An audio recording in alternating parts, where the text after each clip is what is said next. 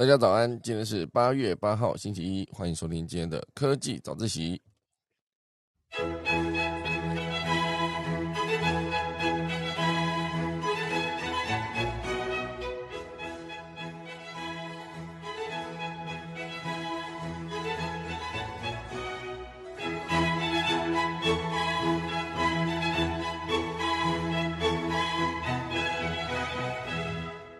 好的，今天科技早起要跟大家分享几则消息。第一则呢，会跟大家聊到的大方向就是亚马逊要收购了 iRobot。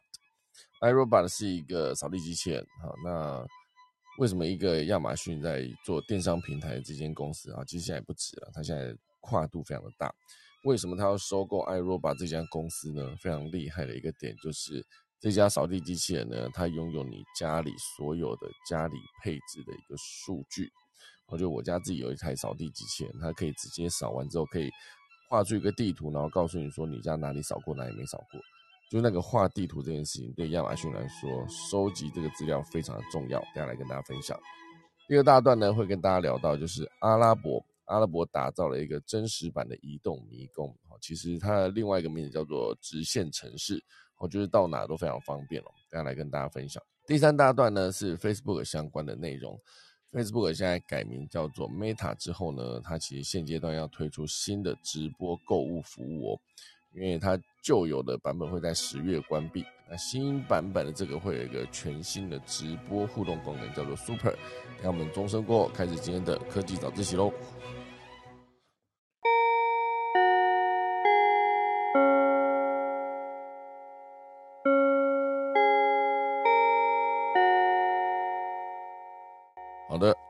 开始今天的三大段之前呢，先跟大家分享几则消息。一则消息我觉得蛮荒谬的，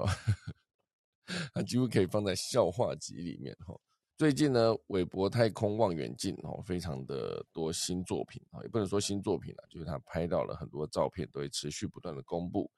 呃，现在就有非常多的呃其他人也来恶搞。这里有一个消息是，法国科学家他日前公布了一张照片。然后跟所有人说，这个就是韦伯望远镜最新版本，因为他透过内幕消息才拿到的，所以他就是宣称这一片啊，说这张照片算是呃韦伯太空望远镜拍摄到了遥远恒星影像，哦，他在他推特上面公布，然后非常多的网友就觉得哇，这个能够抢先公布非常的厉害，然后几天后，应该说他有告诉。呃，他自己有超过九万名跟随者嘛，他 follow 了很多，然后他就告诉所有人说，这是一个呃比邻星的照片，有一个星叫比邻星，是最接近太阳的恒星，然后它整个的颜色是偏红，非常的红的一个颜色，它算是这这个叫做呃克莱因，克莱因啊这位科学家，他其实是法国著名的物理学家，是法国替代能源跟原子能委员会的研究主管，我算是非常德高望重的一个科学家哦。所以当他呃发了一篇呃就是韦伯望远镜拍到的照片的时候，哦，他发的就是呃比邻星哦最接近太阳的恒星，位于距离我们四点二光年处，这是韦伯望远镜所拍摄到最细节的一张照片。大家就开始转发，好，然后有一点四万人按赞，哈。然后他在七三一发了张照片之后，八月一号，也就是整整二十四小时之后呢，他才再发了一张，这其实是一张火腿的照片，因为他后来发了第二张就写说，嗯，到了餐前酒的时候了哈，所以根据当代宇宙学，除了地球上哦，就是属于西班牙熟食店的物体不存在于任何地方，我觉得事实上这张照片就是他用了一张，就是拍了一张火腿。然后就恶作剧发上去，跟大家说这是韦伯望远镜拍到了，因为真的太多人相信了。有些时候真的不要拿自己的专业开玩笑，因为他发了张照片，就是很多人在转贴嘛。那后来等到之后，他公布说他只是他的恶作剧的时候，就是当所有的网友发现自己转贴的只是一张火腿的照片的时候，就非常的生气，非常的愤怒。所以很多网友就是因为这恶作剧的爆大爆炸就反弹哦。所以这个克莱因接着写写到，就是呃，让就是他他发这种消遣的形式呢，是希望让大家学到警惕来自权威的论点，跟某些影像的自发性雄辩一样，点点点这样。后来他发了这个，觉得显然网友不买单哦，继续攻击他，所以他就非常的呃三号啊，就是到了八月三号的时候，就发了一篇文来道歉哈，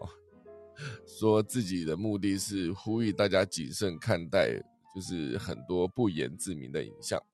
所以为了弥补呢，他也推出壮观的车轮星系的影像，并向发罗尔保证哦，这一回的照片是真的。所以人真的不能就是随便滥用自己的就是呃怎么讲受信任的这件事情哦，因为这个科学家发了这一篇之后呢，真的是后续的反弹很大。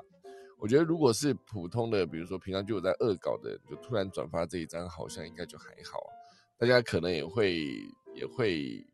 呃，以为是真的，当然也有一部分人会觉得啊，那这应该就是搞笑、开玩笑这样。可是这是现在发的这篇文呢，这是一个科学家，法国科学家，他就是背后拥有强大的呃科学知识，而且很多人就是针对他的专业才发了他的这样。就没想到发了一张火腿的照片，所以呼吁大家哦，就算是要开玩笑呢，也希望不要拿自己的专业来开玩笑，因为一旦就是失去所有发罗的信任的时候。当然，我觉得这这只算是一个呃个案啊，就不见得说以后这个科学家就毁掉。可是我觉得这是一个也算是大家上了一课啊，就是在韦伯望远镜持续公布新照片的现在，呃，如果很多的照片就这样公布出来，那大家就就此随便相信的话，似乎也不是什么好事啊。这就是今天的第一则小新闻。第二个呢，我觉得有一个嗯，就是之前佩洛西访台之后呢。就有一些后续的影响出来了。现阶段呢，是中国的电池大厂啊，几乎也算是全世界生产呃电动车电池最重要的厂商了。不只是电动车电池哦，应该是所有生产电池哦，就是宁德时代，这也算是一个非常强大的一间公司。呃，宁德时代呢，原本有计划在美洲设置电池制造的工厂，原本是希望在二零二六年的时候可以量产 LFP 电池哦，就是给电动车用。不过这一项计划呢，似乎因为之前佩洛西访台的行程而直接被推迟哦。就是中国大厂宁德时代 （CATL） 预计原本要为特斯拉跟福特汽车等车厂提供电池的，但因为那个佩洛西哦就访问台湾之后呢，宁德时代公司内部似乎推迟了在北美设厂的决定哦，所以在上个月七号。在上个月哦，就是七月的时候，福特原本就是宣布了将在北美的电动货车和修旅车使用宁德时代生产的磷酸铁锂电池，就是 LFP 电池哦，并且呃，原本他们要投资五十亿美元来盖新厂的计划，但是因为佩洛西访台呢，就是让中国政府将这一次的外交访问视为。政治挑衅哦，所以宁德时代呢似乎也担心，在美中外交关系紧张的时刻，宣布设厂的消息呢会加剧紧张局势哦，因此就延后了设厂的这个决定哦。所以在今年五月的时候，路透社本来就有报道说，宁德时代会呃已经进入评估电池生产基地的最终阶段了，但现阶段哦就是整个推迟了哦，所以。民主党的参议员哦叫做查克舒默哦，跟另外一位参议员乔曼钦哈，就提出一项法案，希望汽车制造商跟中国划清界限，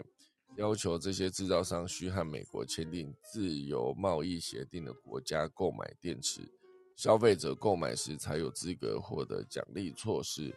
而这项法案呢，或许也可能对宁德时代的设厂计划造成了潜在影响。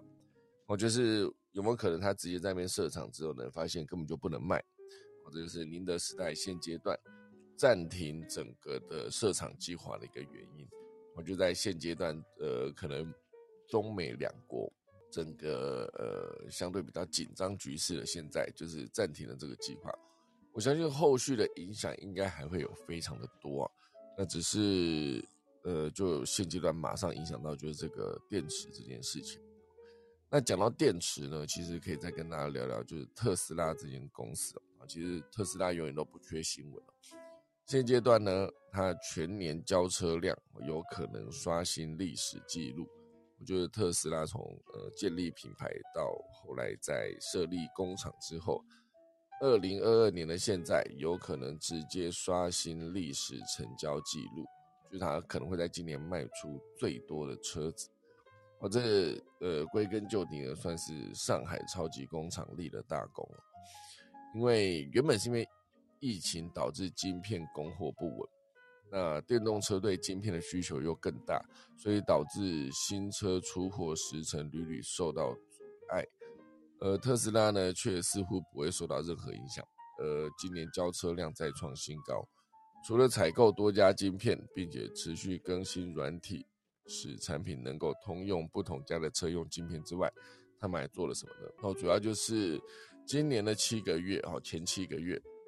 交车量已经达到三十二万辆，就相当于去年的三分之二哦。所以主要就是特斯拉提升上海厂的产产能之后，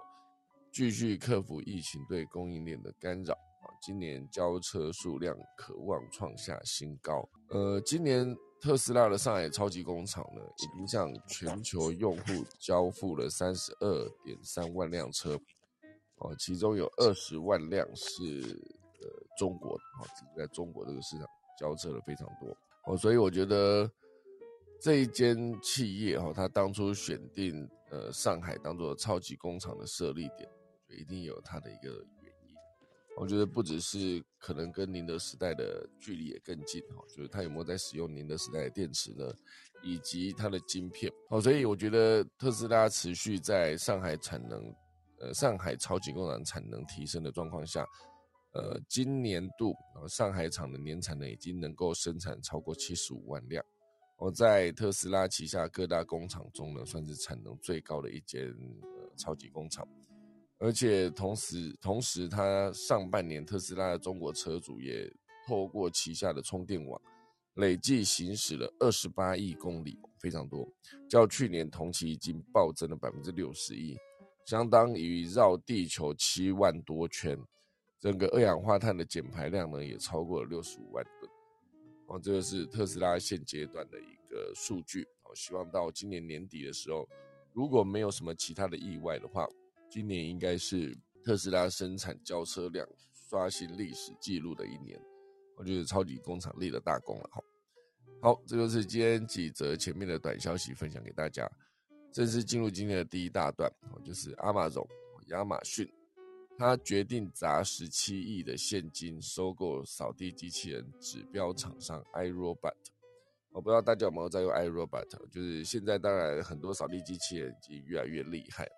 当初我在二零一七年买 iRobot 的时候，其实那时候扫拖是分开的，扫地机器人一个，拖地机器人一个。后来呢，很多的新版本哦，就像之前的石头也是哦，它已经可以扫拖做到一体。而且就是扫地扫到一半啊，发现呃那个集成器已经啊，发现电已经不够了，机器人会自己回去充电，充完电之后呢，再回到原来呃就是离开的点，接续扫扫到，假如他要扫四个房间，他扫第一个，扫第二个，扫到第三个的时候发现哎没电了，他就回去充电，充完电再回到第三个房间继续扫，然后再接着扫第四个，再回到自己最后才充电，但是它会有一个这样子的记录，那。现在就是扫地机器人新版本的，它可以直接扫到没电的时候回去充，然后或是拖地拖到没电的啊，拖到没水的时候回去加水哈，甚至还可以做自我清洁。现在扫扫地机器人越做越厉害哈，所以我觉得刚才以 iRobot 的这个例子来讲，它为什么有机会就是扫第一个、扫第二个、扫到第三个房间发电没电的时候回去充电，充完再继续扫第三个房间跟第四个房间呢？因为它在整个移动的过程中，可以透过它的镜头。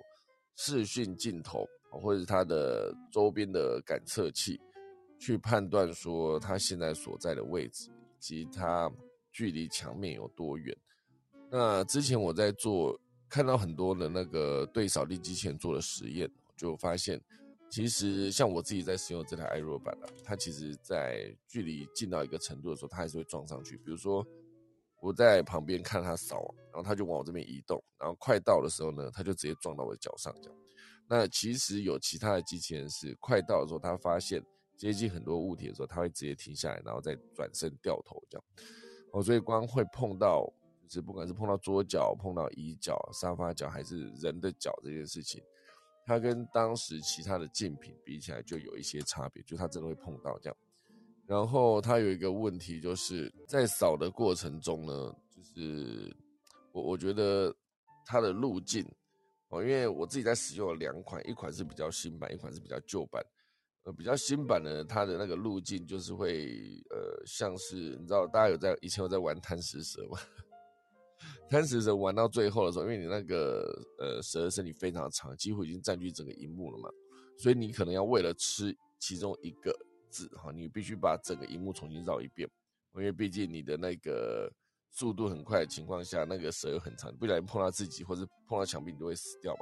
哦，所以你就必须走的非常的满哦，就是完全呃走一条线，然后转一百八十度回来一条线，再转一百八十度。我觉得用这个方式扫完整个荧幕，这样哦扫完整个荧幕没错嘛哈。所以它可以用这个方式把地扫得更干净，这样。那以前旧版的那一台就是它走的路线是乱七八糟走的，我不知道它走的路线是怎样。总之，整个扫完之后就发现。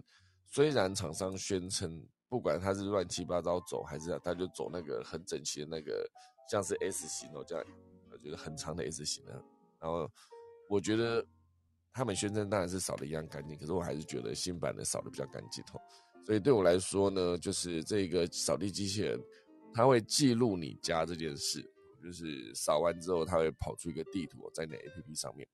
就看到这个地图，就是哇，原来我家的平面图长这样。就是艾罗宝会告诉你说，它的呃充电的点在哪边，然后它扫过哪些地方，然后哪些地方会害它卡住，它都会显示。哦，所以呢，现在就是呃八月五号，就是三天前哦，就是全球最大的电商啊，就电商龙头亚马逊，它就宣布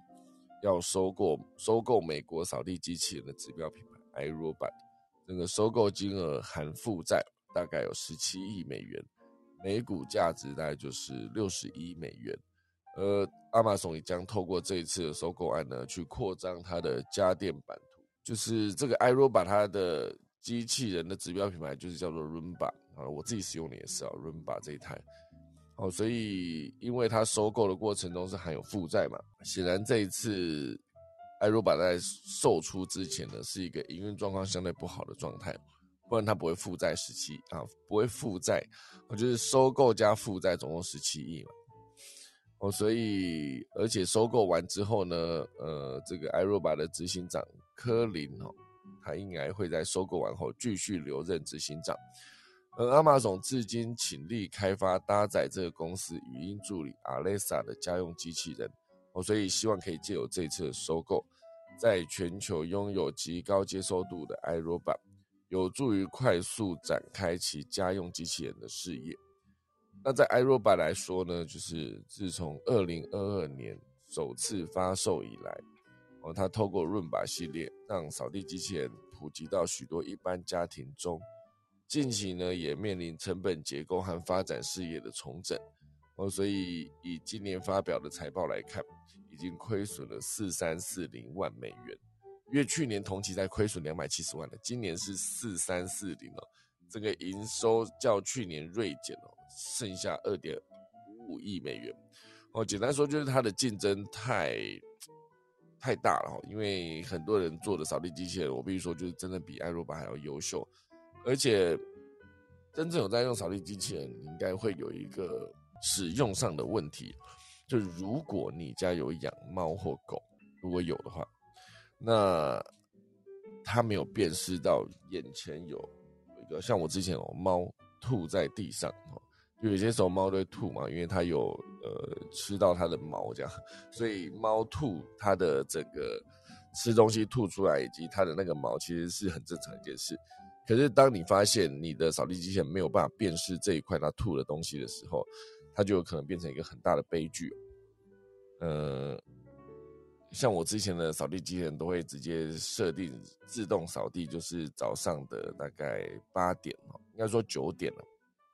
八点跟九点都有，所以我之前就不用管它，就是不用再特别去按它开始扫地，它就去扫了。那后来自从发生过一次，就是他没有办法辨识我的猫吐在那边的时候，他就是直接告鬼，直接压过去。哎，突然要讲台语哦，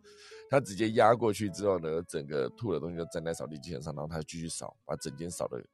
完全没有 miss 掉的状况下，就代表同时也代表说，那个猫吐的东西是，哇塞，直接没有错过家里的任何地方。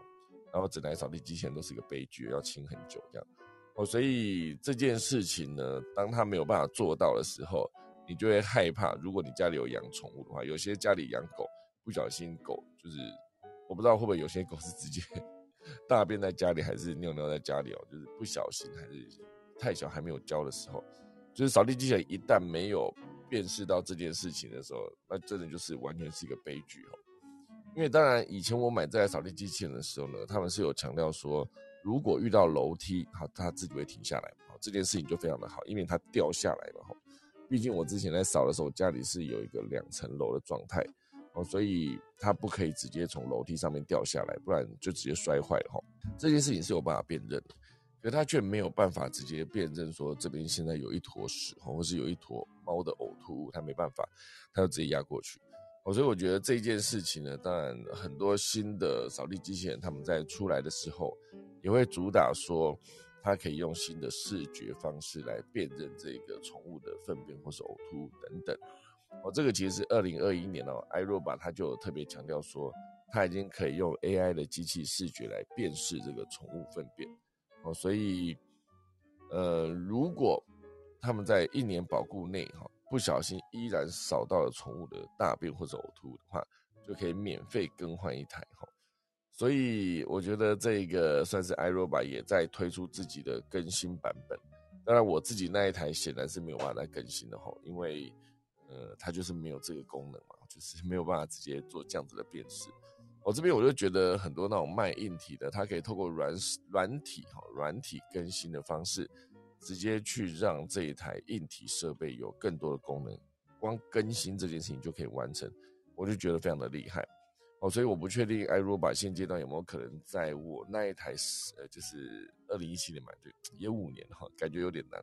而且它的摄影镜头必须在哪个位置，这也是有影响的。就是它如果是在上方哦，它就没有办法辨识到前方的东西，顶多只能用感测器感测到那边有东西。那有些时候。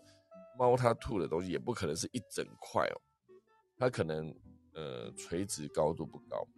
它可能就是一摊在地上这样子，它就没有办法直接快速的让扫地机器人辨认出来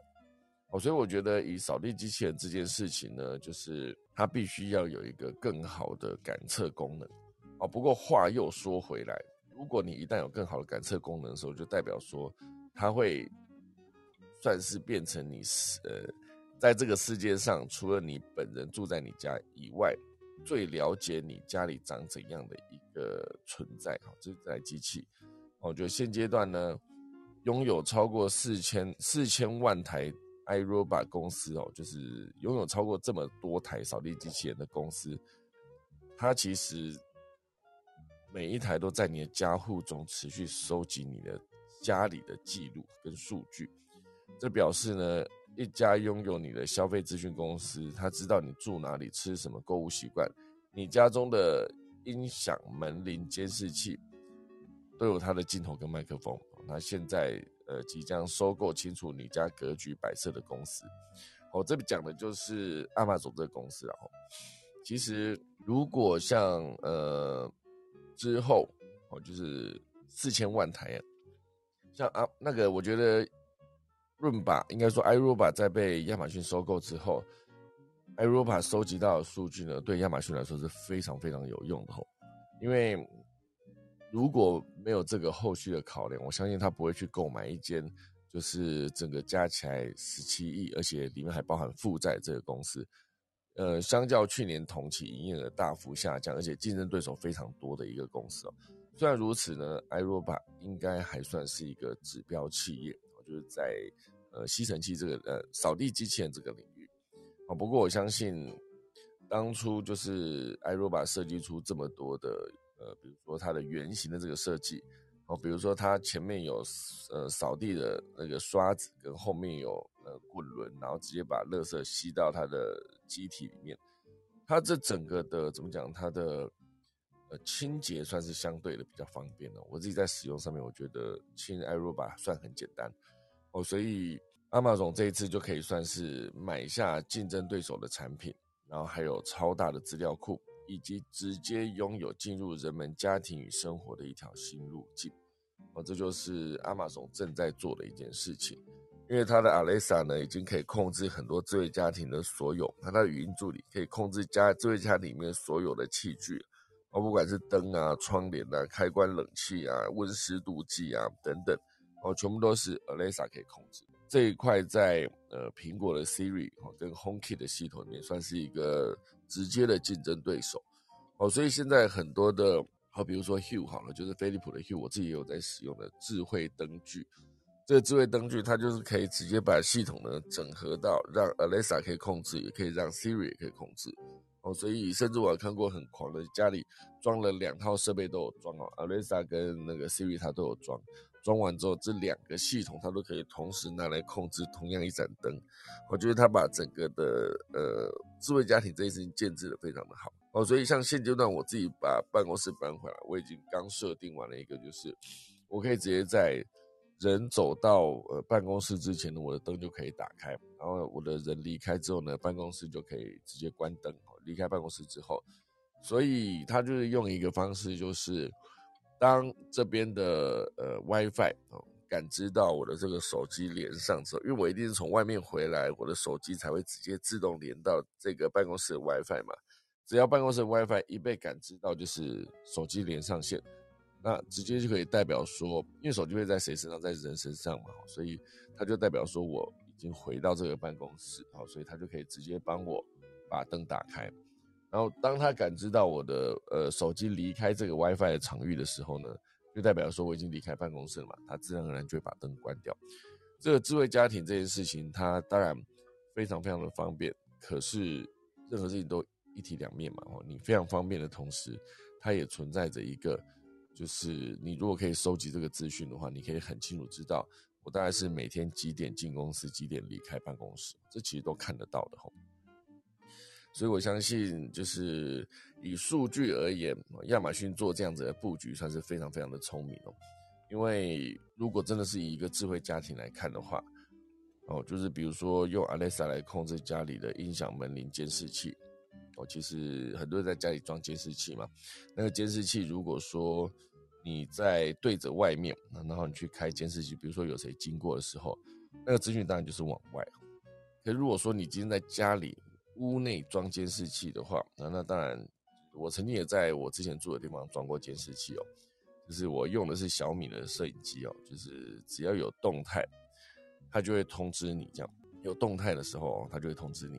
那比如说像我之前呃家里在，比如说我出门啊，因为我之前住的地方有一大块是没有铁窗的，所以我会直接把摄影机对着那个地方。那当你对着那块铁窗的时候，因为它摄影机很广角嘛。你势必就会拍到家里其他地方，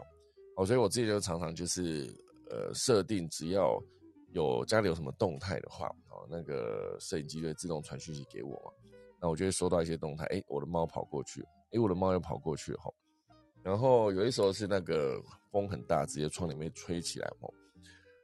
这都是白天了，然后突然有一次就是到晚上的时候，又收到一个讯息，然后因为晚上嘛都没有开灯嘛。啊，看起来有点像夜市景夜市的感觉，这样。就是 night vision 那个夜市哦，不是夜市人生那个夜市，不是市林夜市，不是哈，就是那种暗暗的镜头，结果就是一个光点这样飞过去这样，然后后来还有飞到另外一个地方，然后还有就是朝着你的镜头飞过来这样，那以我自己的判断，我家里不可能有这种东西，就是它也不是蚊子或是虫这样，因为它移动的速度。太不寻常了，它是会移动到很快啊，就是与那个距离移动到这么快又这么亮，然后我觉得那不可能是我家里会出现的昆虫这样，它甚至直接朝着镜头这样飞过来，而且都是在深夜在蛮晚的时候就收到这个讯息，看到真的很恐怖哦，到最后就把这个摄影机关掉，因为我觉得。晚上一直在收到，就是我家怎么突然间有这些东西飞来飞去哦，然后我就因为那时候是出差在外面嘛，就是晚上收到这个讯息后，真的是觉得有点恐怖。最后觉得算了，反正 那个没有铁窗那一面，它是面对着那个巷子，应该不可能直接有人直接从那边爬进来，所以就直接把它关掉。那其他觉得猫走来走去，我觉得那就让猫在那边走吧，我也不想来 监视它，这样真的是有点恐怖哦。家里如果装监视器的话，我那时候自己在家里装监视器，我还自己，因为我自己这个人就是时常就会想一些就是画面跟剧本相关的东西。我就在想说，如果家里有一台监视器的话，要怎么样拍恐怖片才会很恐怖？后来想一想，觉得哇塞，我自己想出来的剧情真的太恐怖了，我就不敢再继续想下去，因为毕竟自己就住在那个地方。我我之前想那个就是，从那个，我现在还分享给大家有 你从房间走到客厅，应该说你在房间，然后就因为那个摄影镜头对着客厅嘛，你在房间就发现，哎，手机怎么响了？就是发现，哎，客厅那边就是。有一些动静，这样，然后就走出去看，然后没有，然后再看那个那个客厅那些动静，就是越来越清楚，就是一堆人形坐在那边。然后你再看，发现客厅还是没有，然后你就再回去看你的手机，发现哎，怎么越来越清楚了？然后再转过去，那边坐满了人，不觉得超恐怖的吗？我自己讲完，现在都头皮发麻，有没有？好，一大早不要再讲这个，我觉得。以数据这个东西收集来一大堆，在就比如说亚马逊开始收集你家的数据的时候，用 iRobot 这个扫地机器人补上最后一块，我相信是一个非常聪明的一件事情，就分享给大家。哦，那这边当然还有另外一则，就是跟治安有相关的内容，就是台湾高度仰赖的海底电缆，其实蕴藏着极大的治安隐忧。就是这次佩洛西来台啊，就是很多的。呃，不管是台铁还是 Seven 哈，都被骇客攻击，然后就显示出一些就是他们想要传递的，就是攻击呃佩洛西的一些语言，然后就直接出现在荧幕上，还持续很久。哦，所以这次算是治安的问题会以后会越来越受到重视。哦，那乌俄战争的时候，其实也是当时也是在网络上面已经打得不可开交哈，所以以这个海底电缆，当然就是又被称为全球资讯高速高高速公路。就承载了超过百分之九十五的国际数据，与卫星相比呢，海底电缆提供了更高的容量、更具成本效益以及更可靠的连接性。哦，所以当这个海底电缆部件完成之后呢，它就是拥有极高的战略价值。但是任何事情都有一体两面，那极高战略价值的同时呢，它也更加难以保护。哦，所以之前北大西洋公约组织呢就提到。必须加强监测和保护海底电缆这个基础关键设施，但可惜的是，至今盟国之间并没有类似的集体行动出现。哦，所以如果说你要攻击一个国家，很简单，你马上去捡它的海底电缆，吼，直接切断，或是你不要捡了，偷偷的拿来窃听，也可以收集到非常多的资讯。哦，所以我觉得这件事情在现在应该是越来越严重的一件事情。如果不再持续关注的话，可能就在治安这一块会直接落后到其他国。就是当你全部被骇客入侵之后呢，两国要作战，最重要就是情报收集嘛。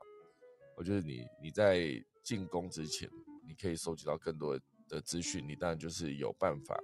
有更好的成效。不然你打仗，你根本不知道对方是什么，你怎么打，对不对？我就像你在玩《世纪帝国》的时候，有一边是开战务开满满，另外一边是用秘籍偷偷把地图完全点开。你对方在做什么事情，盖什么样的呃军事建筑，出什么兵，或是所有的建筑盖在哪边，那人人民在哪边，就是种田或是采矿，你全部都知道的时候，你直接去就是针对最核心的地方打，完全就赢了。在对方完全不知道你到底出什么兵的现在，哈，所以我觉得资讯的掌握对未来的战争来说，绝对是影响更大的，哈。好，所以资讯安全呢，希望更多人可以多多的关注。如果你家里有一些不需要用到的，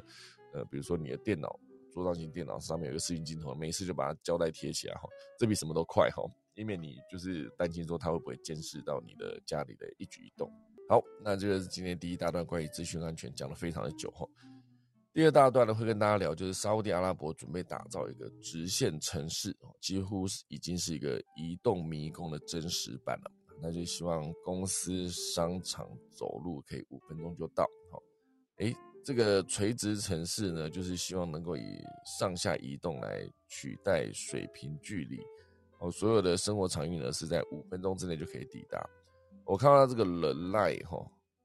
就是这个直线城市总长一百七十公里，约是台北到台中的距离，宽两百公尺，高六五百公尺。我看到这个一百七十公里，都发现这个我已经讲过了哈，所以我真是不知道在几天前讲过，就是超级城市嘛，只是他换了一个名字，移动迷宫在失败，我就觉得蛮有趣的。我来看一下，这到底是什么时候讲到的？可能是一个，我只要找阿拉伯应该就找到了，就是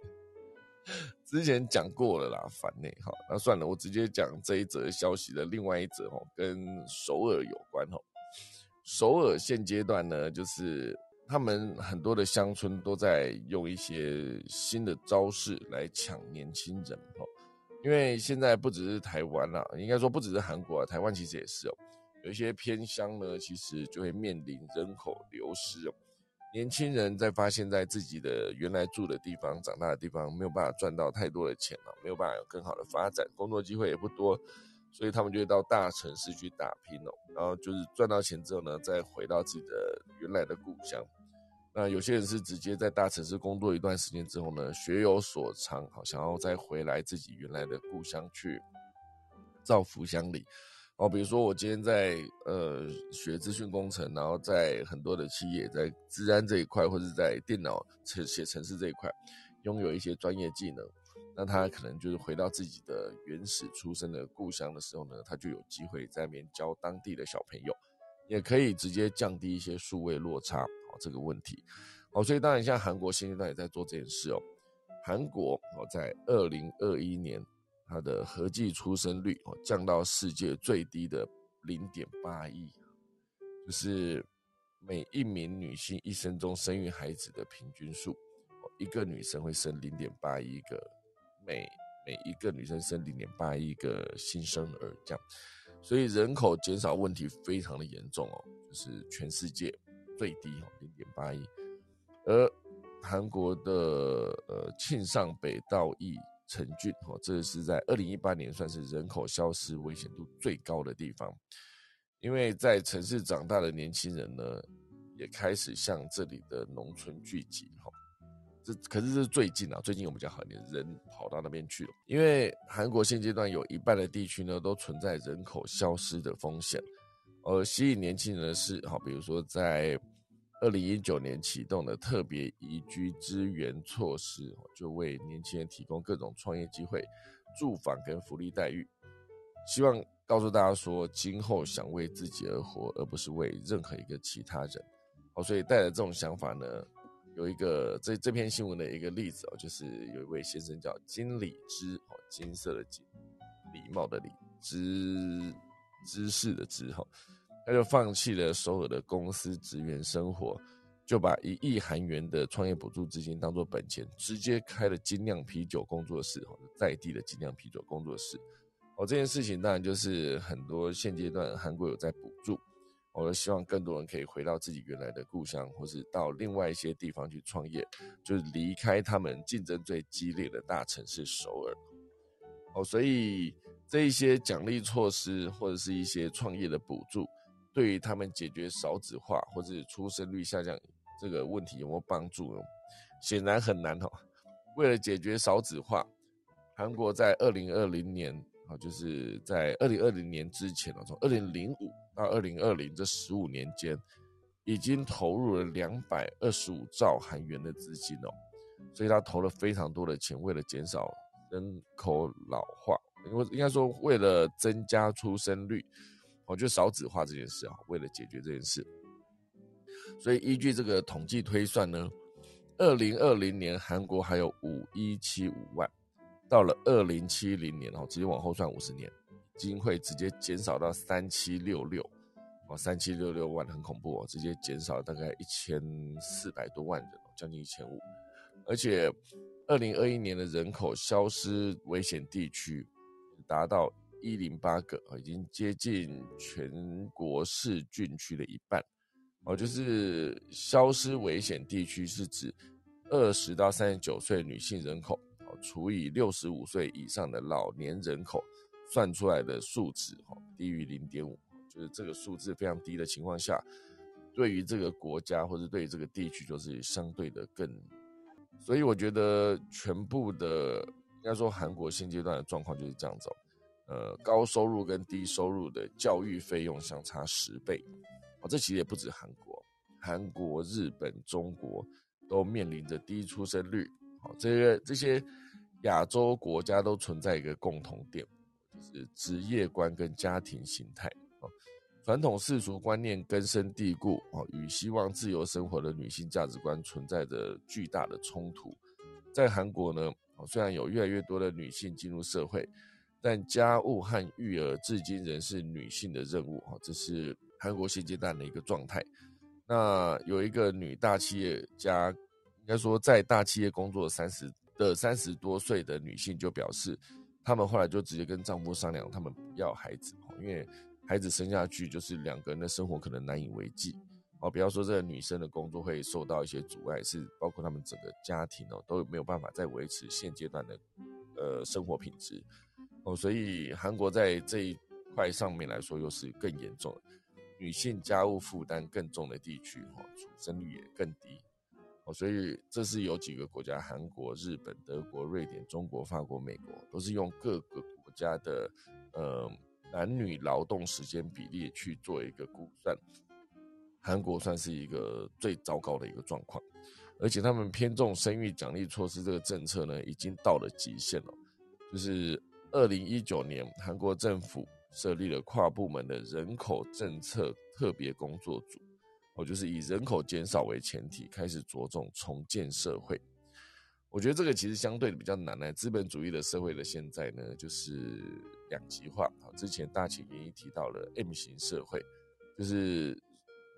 富者越富，穷者越穷，就是富人会越来越多，穷者会越来越多，中产阶级会消失。以前最多就是中产阶级，啊，中产阶级消失之后，很多很穷的地方，他们其实生活品质完全下降到一个无法。负担的状态，甚至他们也不用去思考要不要生小孩，因为根本连自己都养不起。哦，所以我觉得在资本主义的现在，你要让呃大家可能在缩小一些贫富差距，我觉得基本上是不可能的。真的想要做到这件事情，OK，就共产国家可以，共产国家就是齐头式的平等，大家都是一样有钱，这样 就是你赚赚多赚少都一样，大家分的钱是一样，唯有这样才能做到一个就是大家共同一样有钱哦。而这显然是不合现在的时宜嘛，因为这个本质上就有问题嘛。我今天没有办法透过更努力去赚更多钱嘛。如果不行的话，那大家谁想要努力工作呢？对吧？哦，所以如果真的想要增加人口政策，应该说增加人口，然后去拟定政策，我觉得没有想象中那么简单了。啊，并不是说政府喊一喊，就是哎，你生小孩可以一路补助到什么什么时候，你就可以拿那个钱了。就光拿那个钱。跟你真正要付出的可能时间，跟你自己本身就要付出的钱，甚至是你赔掉的工作机会。很多人在仔细思考之后呢，就发现我为什么要赔掉这个工作机会？我在职场上面的工作，很多表现很优异的女性，她们到了要生小孩的时候，就必须决定在职业跟家庭中二选一哦。男生显然不用这样走，就生小孩子，哎，老婆去生，那我自己还是可以继续在我的公司继续当高管。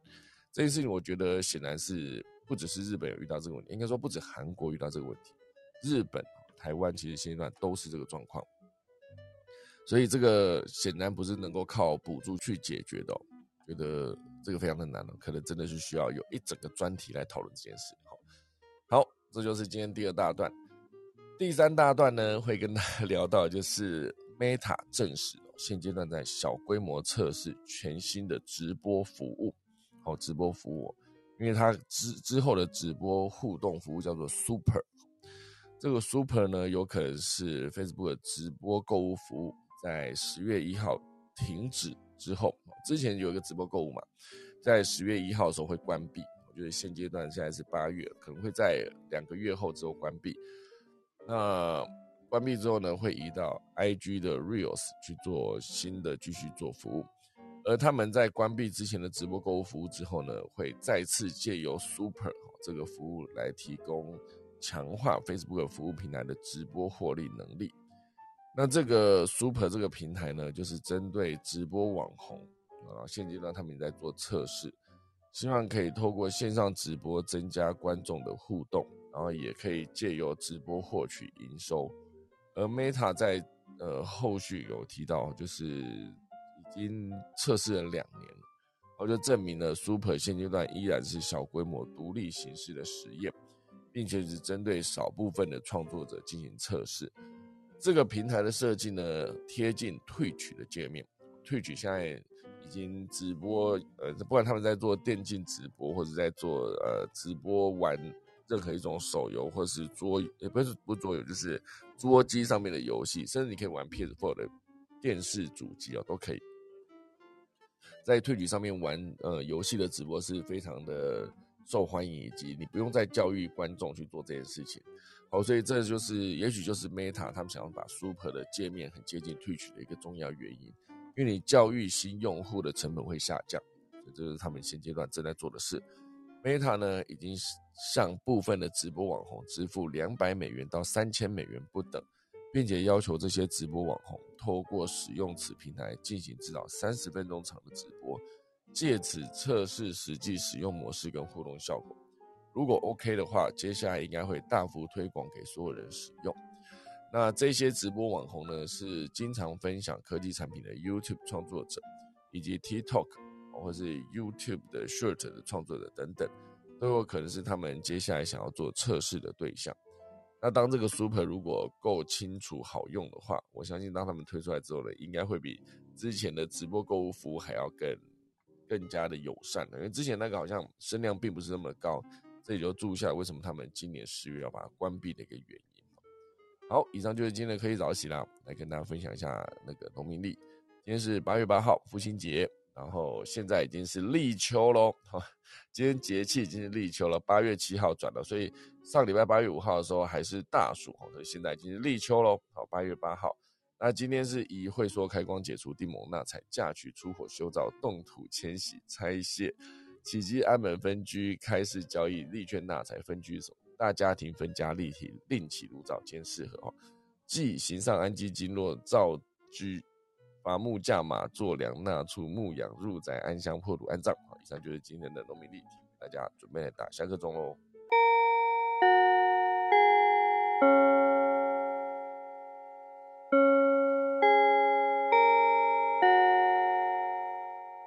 好的，今天感谢大家收听科技早自习啦。看看连凯老师有在线上，老师今天是立秋了，老师立秋有什么要跟大家提醒吗？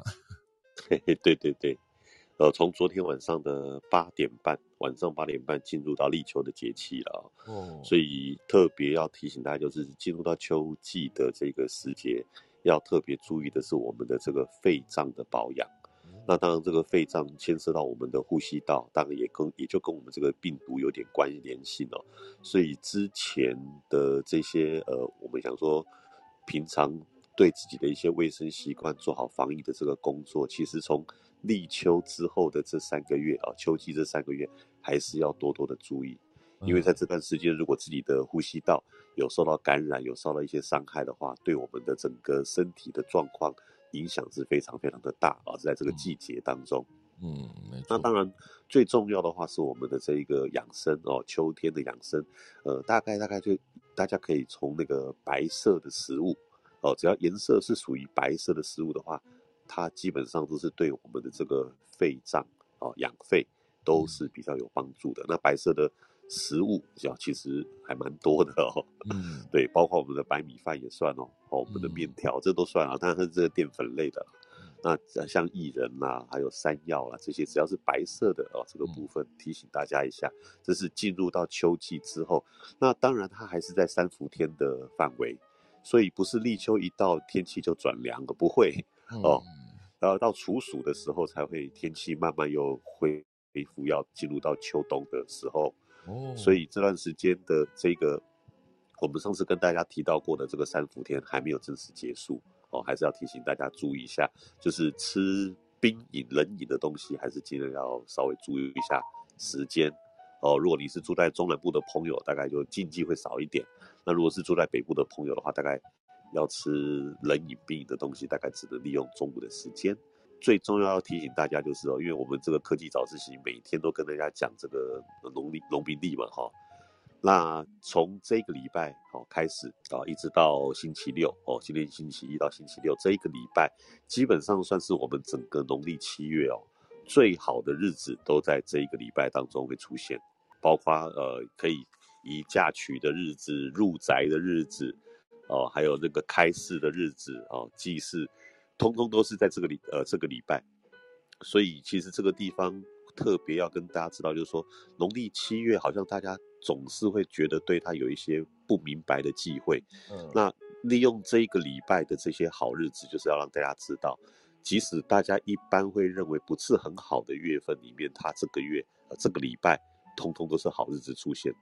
所以包括可以嫁娶的、结婚的、呃搬新家的、入宅的、哦开市创业的这些人，都可以利用在这个礼拜的呃周六之前。基本上都是属于好日子的，这是提醒大家一下。所以，如果大家有兴趣的话，去看一下农民历就会知道，七月还是有非常非常多适合大家呃去应用的一个吉日。嗯，对。那这两天有一些朋友问我说，呃，他的预产期 就是在这几天，然后他们在网络上看到什么呃那个七月十五啊，中元节出生的孩子啊，有什么禁忌，讲了一大堆，他们吓得半死。嗯，问我怎么办，我就说。我就 跟他讲说，七月十五中元节出生的孩子是最孝顺的孩子，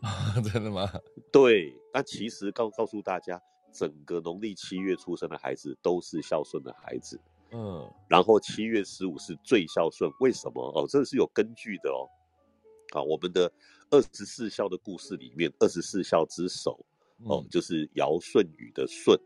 尧舜禹的舜，那舜帝也就是我们的七月十五。敬拜的这个中原赦罪天尊，嗯，哦，就是七月十五，就是他的万寿，他的生日就对了。所以我为什么会特别跟大家讲说，七月十五这一天出生的孩子是最孝顺，因为他们是二十四孝之首的代表。哦，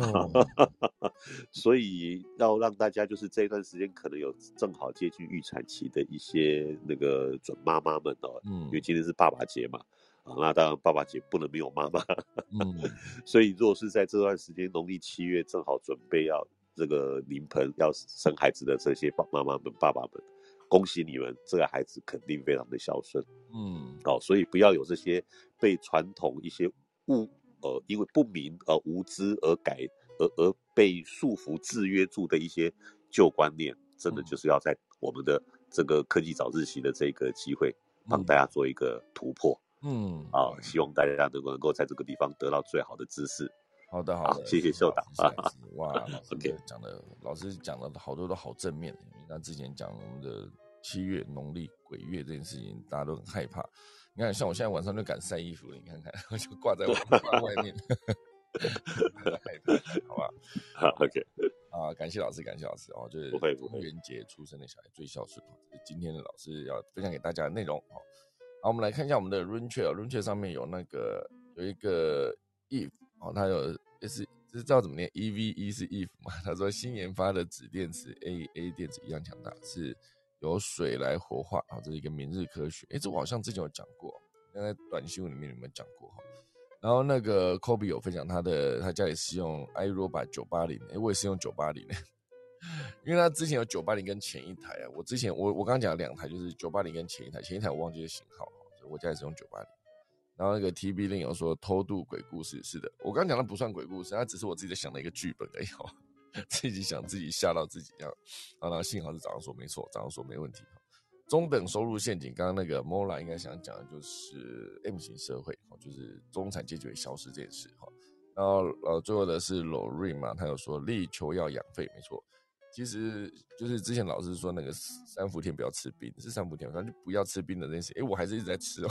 昨天晚上吃了一只芝仔冰吼，抵押冰之后发现啊，忘记老师讲的话。不过那个冰是蛮好吃的。好，那以上就是今天的科技早自习啦，谢谢大家收听。那我们准备来打下课钟喽。